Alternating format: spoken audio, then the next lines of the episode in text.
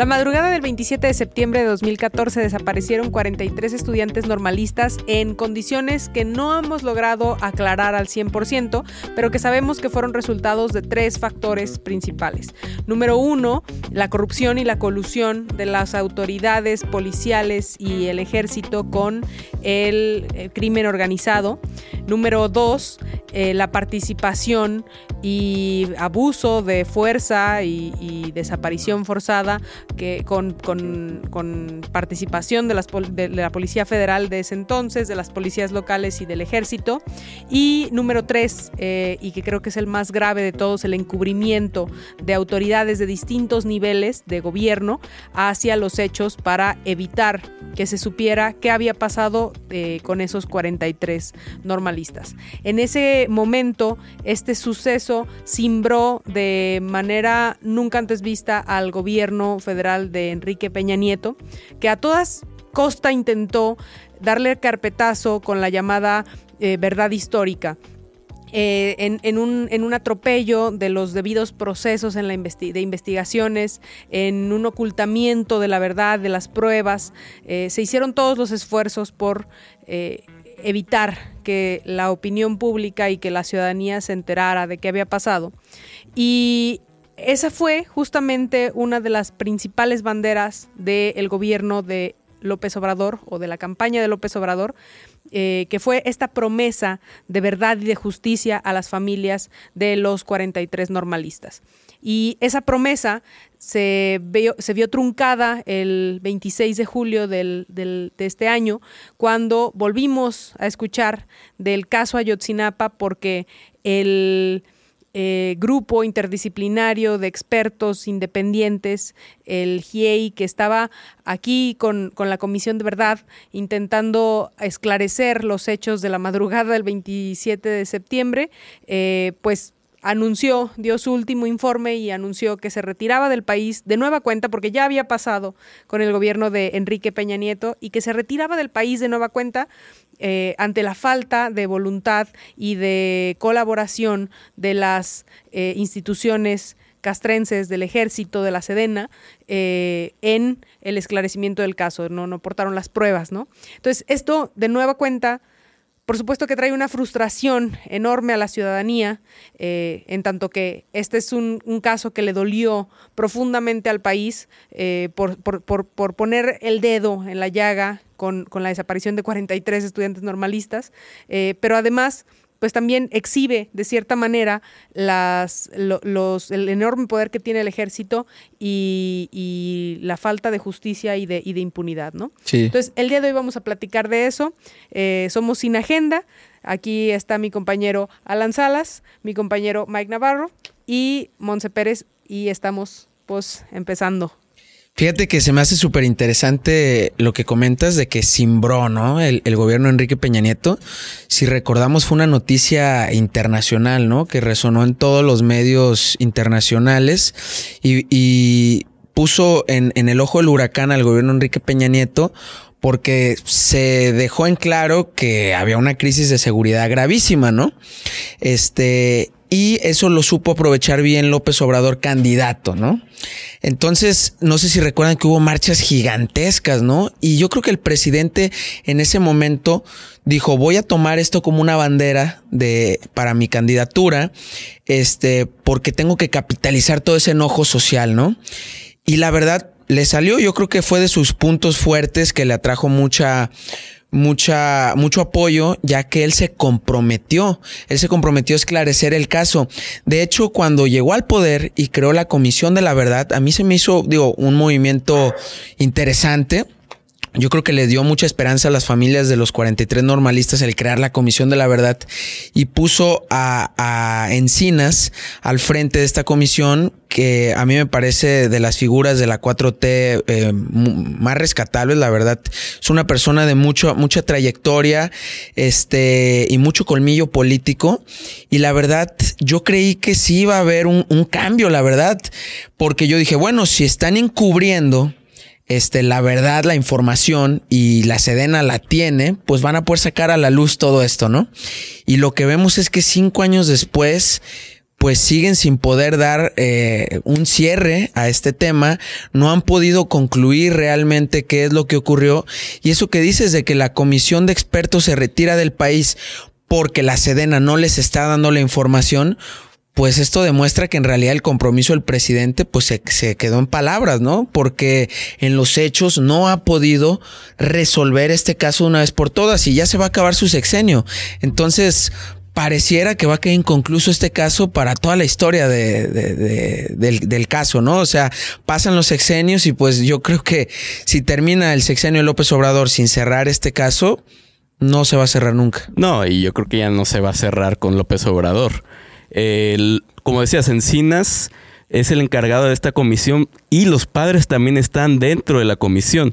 Entonces, lo que sucede es el choque entre los padres y Encinas, porque dicen, lo que está sacando Encinas no es lo que nosotros reflejamos, nosotros apoyamos al grupo de expertos, nosotros estamos con la comisión que está en el país, que está eh, formada de expertos de todo el mundo bueno, de todo el, el, continente americano y de España, creo que también aportaron un experto, y lo hacen porque lo que sale de encinas son cosas que como, como filtraciones de WhatsApp y luego resulta que, los mensajes de WhatsApp reflejan una versión que no era la actualizada. Salían las dos palomitas azules y en el, en el momento en que se da la comunicación de la Sedena por los 43 no existía esa versión.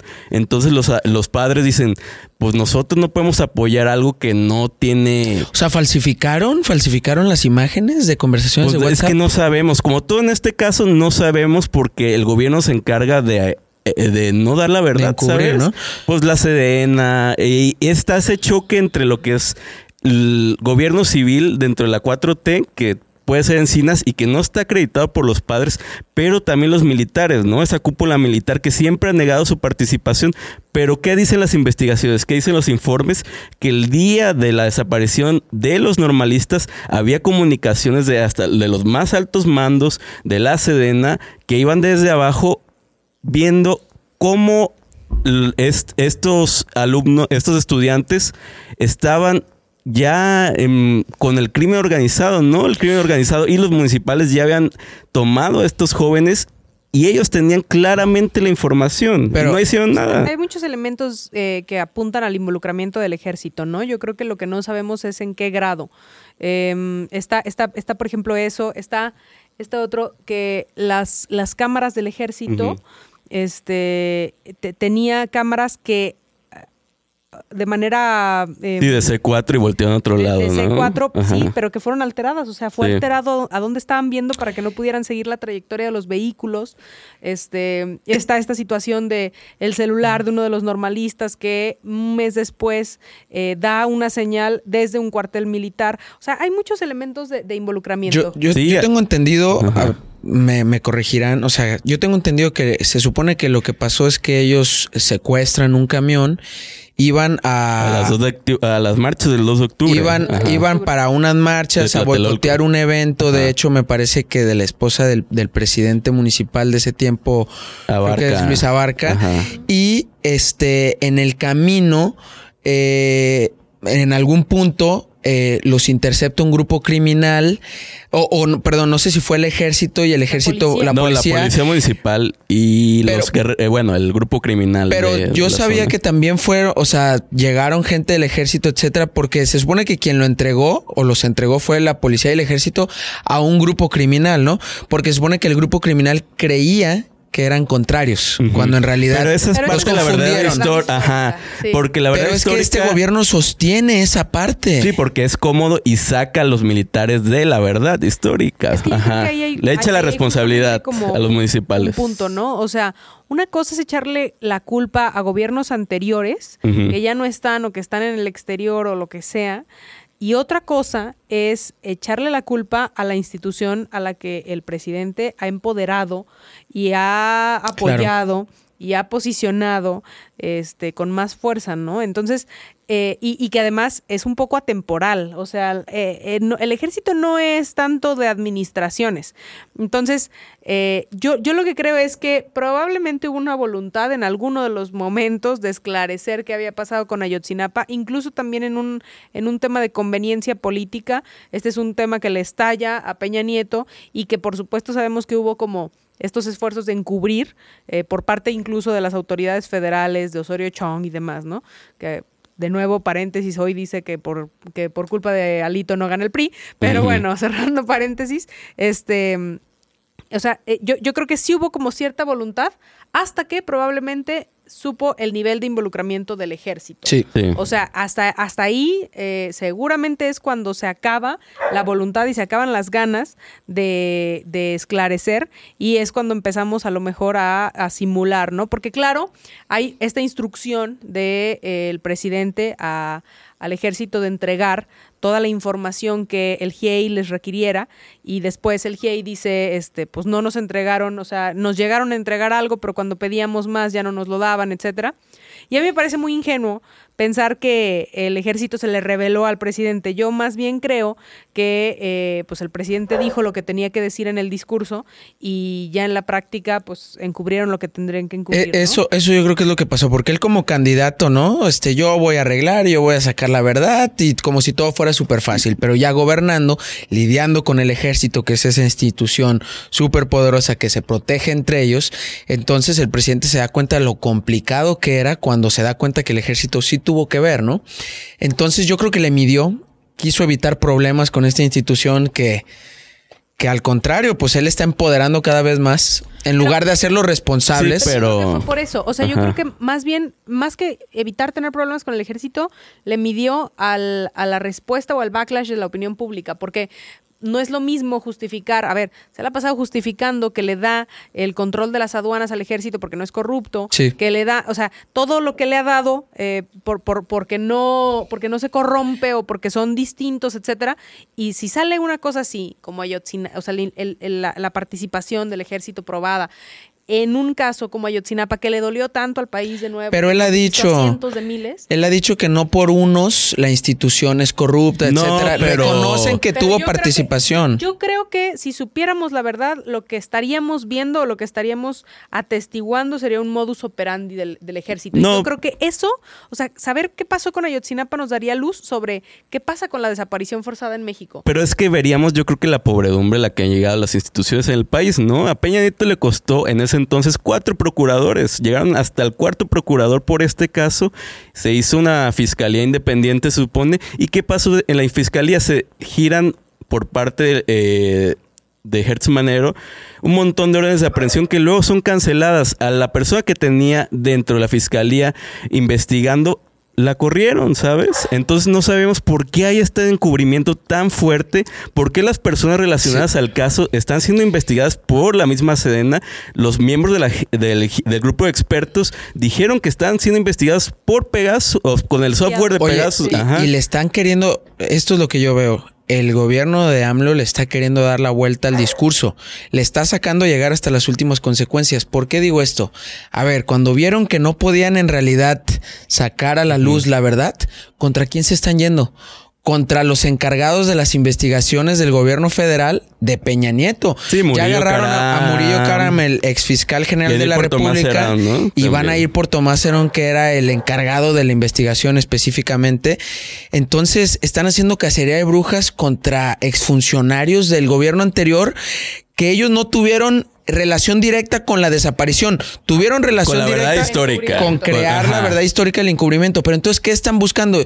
Ya no es la justicia para quien los hizo desaparecer. No, no están yendo ya por ellos. Están yendo por quien creó esa, esa mentira, ¿no? Entonces, a ver, ya no están resolviendo de fondo lo que pasó. No, mira, yo creo que sí hubo avances con Encinas y con López Obrador. Para tumbar la verdad histórica salió otro cuerpo de un tercer chavo y él no estaba en el basurero ni en el río que decían que ahí los mataron, que ahí los quemaron, que ahí los echaron. Estaba cerca de la zona y eso que te dice. Entonces, la verdad histórica no está bien. Sí hubo avances, como te digo, de ese cuerpo, pero de donde investigan son cientos de fosas clandestinas que están alrededor. O sea, no son solo los 43, esto es señal de, de, una grave crisis de desapariciones en todo el país, ¿sabes? Y este podría haber sido el caso emblemático que digamos que pudo haber visto la ciudadanía. Hay justicia, hay justicia entre sexenios, hay instituciones independientes, pero en el momento en que se enfrentan a las Fuerzas Armadas es cuando ya no, no puede avanzar nada, ¿sabes? Y, y, tiene razón, esto solamente es como la punta del iceberg, porque es el caso más emblemático de desapariciones aquí en México, porque fueron 43 de un golpe, ¿no? Pero realmente en México vi que ya estábamos por los 300 mil personas la cifra de desaparecidos y solo en el sexenio de AMLO van más de 100 mil desaparecidos. O sea, van cinco años y van 100 mil desaparecidos. Estos son cifras históricas que no tienen ningún país del mundo. Estamos peor que países que tienen guerra. O sea, y, y, y la gente ya lo está normalizando. ¿Por qué? Porque ya no se habla tanto, porque la gente, si ya 43 normalistas desaparecen y no hay solución, imagínense con las desapariciones individuales. Entonces, esta es una crisis de tamaños eh, gigantescos que el gobierno no está sabiendo manejar y los ciudadanos deberíamos de exigirle más fuertemente al, al gobierno y a las instituciones de seguridad que, que ataquen este problema, ¿no? Pero o es sea, que cuando les exigen se los ven como opositores, ¿no? O sea, quieren englobar toda la oposición porque lo único que le importa al aparato del gobierno es reducir todo el, todo el gobierno a nomás la votación, ¿sabes? A ver en todos lados enemigos electorales. Y eso mismo hacen con los colectivos de búsqueda de madres. No les dan la oportunidad de entrar al gobierno y a los padres de, de los normalistas no se sienten identificados con Encinas porque saben que no van a llegar a la verdad, porque lamentablemente este caso refleja o si es el, el, crimen, o si son las autoridades locales, o si son las federales con la Sedena, no estás seguro en ningún lugar del país, ¿sabes? En todos lados pueden desaparecerte no. y nunca va a haber justicia de eso. Oye, el colmo, están desapareciendo las mamás buscadoras, ¿no? Sí. O sea, y el gobierno federal no está haciendo nada. Hay mamás que han ido y le han dicho, señor presidente, tengo amenazas y desaparecen al tiempo, ¿no? Entonces, y hay algo muy triste, pero muy fuerte que se tiene que decir. Estamos hablando de que en este sexenio van ya alrededor de 100 mil personas desaparecidas. Y la verdad es que la mayoría de esas personas desaparecidas, pues, eh, fueron asesinadas. O sea, claro. porque la mayoría de los desaparecidos no aparecen.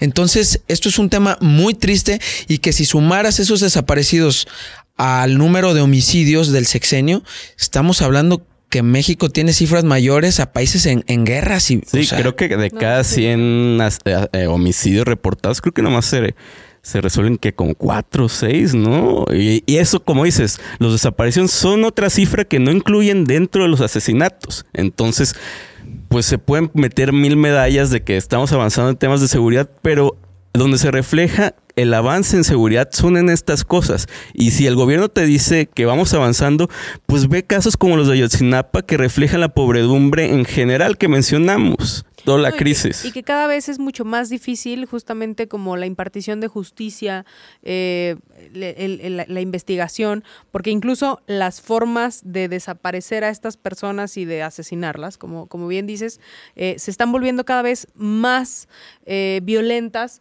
Y, y a mí lo que me decía un experto es, pues es que eh, ahora es dificilísimo hacer la labor forense en tanto que un cuerpo te lo te lo dividen en pedacitos.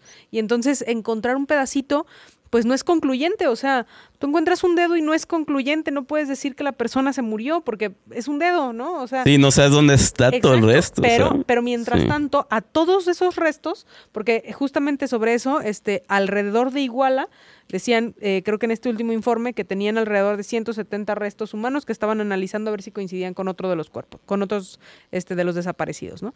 Este, pero entonces vas teniendo que hacerle pruebas a cada uno de, de esos restos óseos eh, para ver si alguno te coincide y si entre ellos alguno coincide. No, y eso enviarlo al extranjero, ¿no? Porque ni las hacen aquí. Son en Viena, algunas, las han hecho, ¿no? Sí. Es, ese tema está cañón, o sea, aparecen y aparecen y aparecen fosas, ¿no? Están tratando de eh, resolver un crimen y descubres otros Sí, 10. y te dicen como si fue algo reconfortante, que ya encontramos fosas, pero, o sea, esas fosas albergan más personas que los 43 y esas fosas están todo, en todo, todo el y país. muchas de esas son de los desaparecidos, pero no los pueden identificar porque no tiene capacidad eh, las distintas fiscalías este, de los estados, ¿no? Pues por esas dos cosas, o sea, no tiene capacidad, pero de nuevo también el modus operandi del crimen organizado, este, pues cada vez es más, es más sanguinario, más violento y, y, y, y también saben, o sea, saben lo que hacen para que no los puedan identificar, o sea, que me parece lo más doloroso, ¿no? O sea, ya no solo es el, el desaparecer a una persona, ya no solo es matarla, ya también es eh, ni siquiera darle la posibilidad a la familia de un reconocimiento, de un duelo, de un cierre, este, y creo que eso es algo incluso como que, que se hace adrede, o sea, que se hace con conciencia. Este, sí, Está- creo que es una cosa muy triste. No, es un tema súper triste y eso, digo, lo relacionas con que hay varios estados, por ejemplo, pues que son estados fallidos aquí en México, ¿no? O sea, tenemos el caso de Zacatecas, tenemos el caso de Guerrero, etcétera, donde hay desaparecidos, hay camionetas que aparecen con cuerpos, etcétera. ¿Y, y a dónde llegan las investigaciones? A ningún lado, ¿no?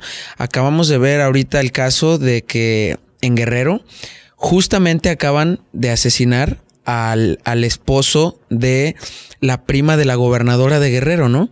En un intento de asesinato de, de, de su prima. Eh, Zulema, me parece que se llama. Este, que justamente ella, no sé si fue candidato o quiere ser candidata para Iguala, ¿sabes? Mm. O sea, estamos hablando de que son áreas que gobierna el crimen organizado, sí. este, y ella está culpabilizando, eh, o culpando al, al dice que, que hace responsable de este intento de asesinato a ella y del asesinato de su esposo al presidente municipal de Iguala, que es de un gobierno prista. Entonces tú dices, oye, pues es que esas zonas son ingobernables. Claro. ¿Y qué está haciendo el gobierno federal para recuperar la paz en estos espacios? Yo no veo que esté haciendo nada. No, pues le da el espacio a la Sedena que, a- o sea, si agarra ese espacio, estás casi de acuerdo que te va a investigar, ¿no? Te va a mostrar el arma, a las armas y la fuerza en tu cara y no te va a resolver, no te va a dar justicia.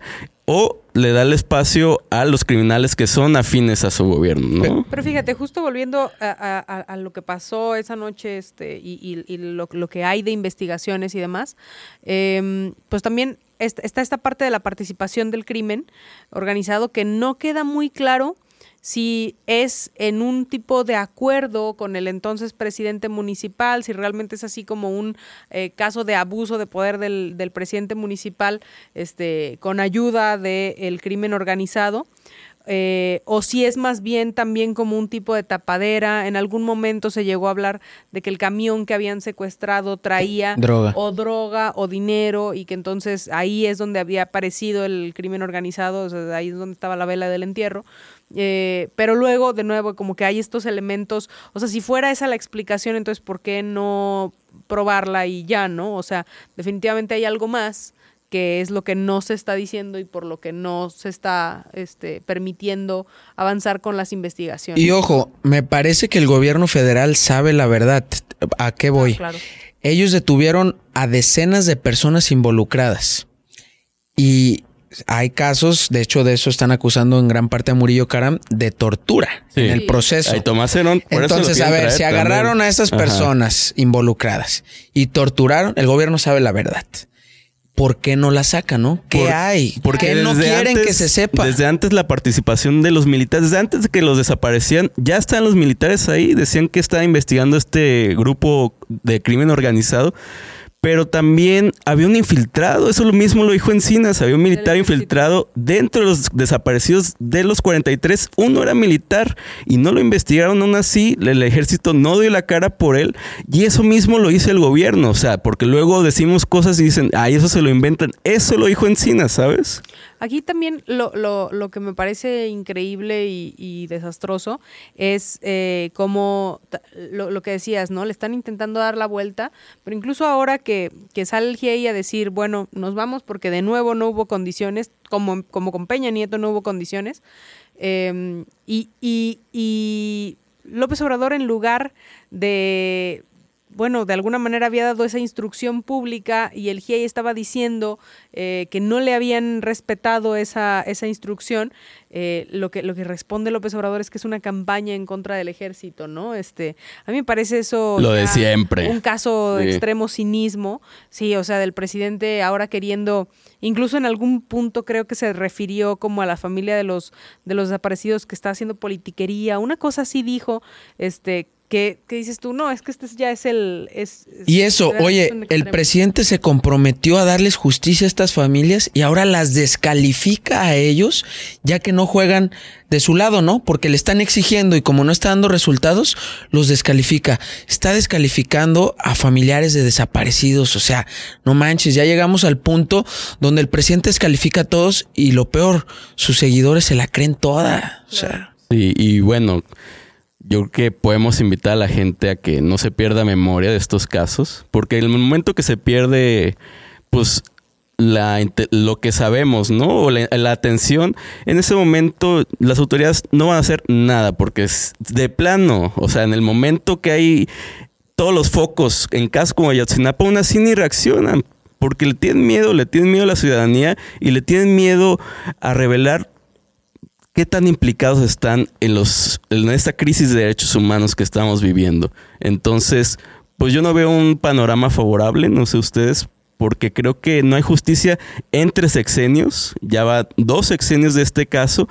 y las cosas se ven peor, ¿sabes? Los militares que desde un principio decían, no estamos involucrados, ahora sabemos que están involucrados, y no solo eso, ahora tienen más poder que nunca y menos restricciones. Tienes razón, yo creo que lo que dijiste Mike es súper importante. Lo que deberíamos invitar a todo, a todo México es que no olvidemos, que Ayotzinapa no se olvide y que no se olvide la grave crisis de desaparecidos que hay hoy en México. Eh, que le exijamos a las autoridades, independientemente del gobierno que, que, que llegue después del 2024, a que atienda este grave tema de los desaparecidos, que los busquen, pero también que nos brinden seguridad, ¿no? Y yo creo que al gobierno, digo, creo que ya es seguro decir que a este gobierno falló con su palabra de darle justicia a los familiares de los desaparecidos de Ayotzinapa y seguimos esperando justicia.